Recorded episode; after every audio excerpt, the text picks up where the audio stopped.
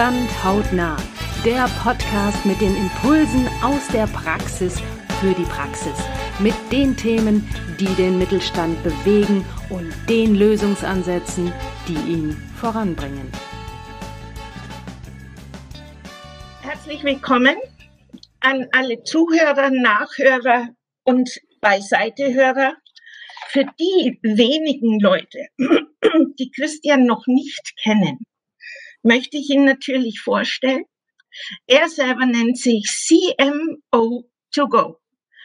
Und um diese Bezeichnung, um diesen Claim ein bisschen zu erläutern, habe ich mir überlegt, für welche Eigenschaften von dir, Christian, könnten denn, könnte denn das CMO to go stehen? Und da fiel mir als allererstes ein, eine charismatische Persönlichkeit. Das C steht für mich für Charisma. Jemand mit Ecken und Kanten, mit besonderen Vorlieben für zum Beispiel American Baseball. Und an der Stelle natürlich ein ganz herzliches Dankeschön. Football. Baseball interessiert äh, mich weniger. äh, ja. Äh. Wollte ich natürlich sagen, American Football.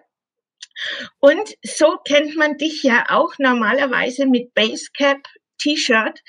Und deshalb heute herzliches Dankeschön, dass du äh, dich heute so in Charlie geworfen hast. Ja, Als, nur für die Gute. Natürlich. Das M steht für mich für den Marketing-Spezialisten. Ja, das ist meine Profession. Seit 30 Jahren bist du in dieser Branche unterwegs. Und hast ja, man mag es kaum glauben, ja. Ja. Ähm, magst du zwei Sätze dazu sagen? Ähm, naja, ich, ich komme eigentlich aus einem klassischen Beruf. Ich komme ja von der Küste gebürtig und habe natürlich, wie das in den 70ern, also ich bin ja Jahrgang 72, dann so üblich war, 70er, 80er, dann auch im Schiffsbereich gelernt und komme eigentlich aus der Industrie kaufmännischen Bereich, habe dann irgendwann gemerkt, äh, ich muss mit Menschen arbeiten. Und Marketing und Vertrieb, du weißt, ich rede ja lieber immer vom Vertriebsmarketing, weil das für mich einfach zusammengeschmolzen gehört. Ähm, da hast du einfach die Möglichkeiten, am meisten zu kommunizieren, am meisten mit Menschen zu agieren und so ist es letztendlich eine Profession geworden. Und ich habe dann in den 20 Jahren auf Unternehmensseite verschiedene Posten bekleidet, die immer irgendwo vertriebs- und marketinglastig waren.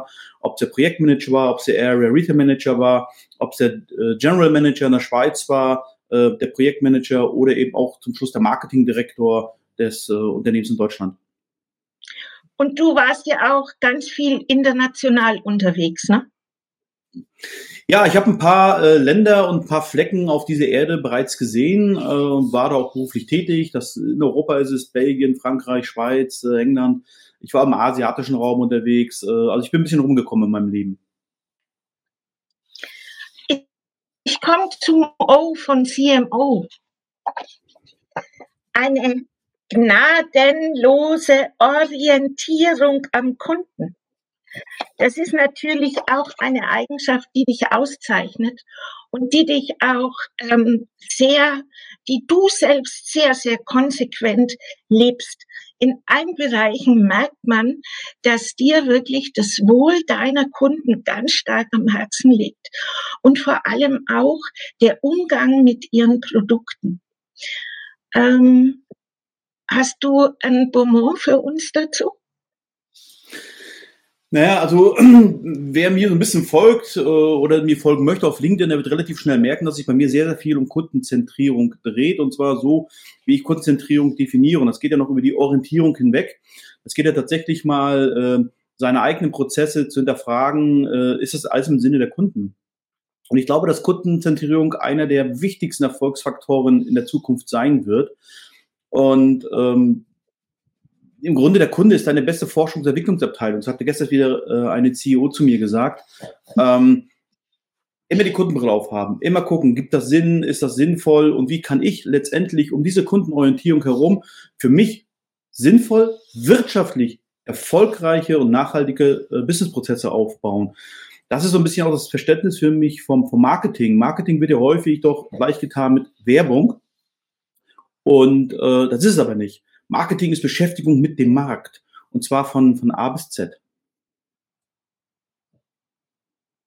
Das ist eine ganz knackige Aussage und äh, die führt mich schon weiter, nämlich an die Stelle, wo es darum geht, um die zwei. CMO to, to go heißt natürlich was völlig anderes, weil du sagst, dich kann man auch ähm, übergangsweise und für Interimszeiträume buchen. Du bist der Expert, den man sich in sein Unternehmen holen kann. Und was man davon hat in zweifacher Hinsicht, da komme ich jetzt dazu. Zu dem G von Go. Das ist für mich der Garant für eine Kundenzentrierung und der Generalist. Da hast du ja auch ganz, eine ganz spezielle äh, Meinung dazu, zu den äh, Themen Generalist oder Spezialist. Ja, man braucht Spezialisten ähm, für die Aufgaben. Aber was mir immer so auffällt, was Unternehmen ein Stück weit verloren zu gehen scheint, ist äh, gerade im Marketing auch dieses Generalistentum. Ja, wenn ich sage, ich bin Generalist, dann zeige ich mich selber als jemanden, der in der Lage ist, das große Bild zu sehen und die einzelnen Puzzleteile, die nötig sind, um dieses große Bild zusammenzusetzen. Äh, und diese kleinen Puzzleteile, die werden ausgestanzt von den Spezialisten. Aber die Spezialisten sind meist wirklich Fachexperten auf ihrem Gebiet. Und das mhm. hat ganz enge Grenzen. Und darüber hinaus schauen sie häufig schon nicht mehr, ähm, und der Generalist, der kennt eigentlich gar nicht jedes Detail der Experten oder jede, jedes Verständnis. Ähm, das muss auch gar nicht notwendig sein. Man muss eigentlich das grobe Verständnis haben, muss wissen, wie Dinge funktionieren. Und man muss in der Lage sein, diese Puzzleteile sinnvoll miteinander zusammenzusetzen, dass sich für das Unternehmen die große Strategie ergibt, dass sich für ein Unternehmen der große Erfolg ergibt und das große Bild einfach sichtbar wird. Weil das schlägt sich letztendlich auch in der Marke wieder, denn es dreht sich natürlich beim Marketing auch immer um die Marke dieses, dieses so wichtige und wertvolle Asset eines Unternehmens, äh, der Marke verkauft. Da gibt es ja unendliche Beispiele. Ähm, natürlich ist Apple abgegriffen, aber ich greife es einfach auf. Da kommt jemand aus dem Apple-Laden raus, hält ein Smartphone in die Luft für, für 1200 Euro, jubelt und hat technisch betrachtet dort ein Gerät in der Hand, was wahrscheinlich nicht wesentlich mehr kann als ein Gerät, das irgendwo die Hälfte kostet.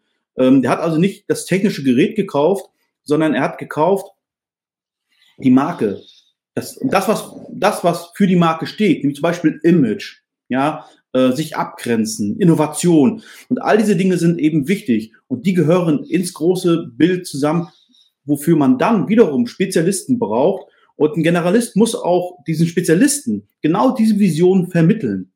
Denn nicht alles, was technisch machbar ist auf einem Spezialgebiet, ergibt auch tatsächlich Sinn für dich als Unternehmen, um tatsächlich innovativ voranzukommen.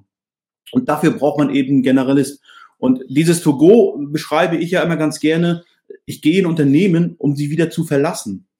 Ja, also ja. ich lebe ja keine, keine äh, Dauerbeziehung an in, in Form einer Festanstellung oder dergleichen, sondern ich begleite den Unternehmer und sein Team. Und äh, bei mir im Slogan steht irgendwas von ich booster. Ja, das heißt tatsächlich, äh, ich gebe Know-how und vor allem How-to in Teams rein, forme Teams, Gestalterabteilung, bringe Ideen rein, schreibe Stories.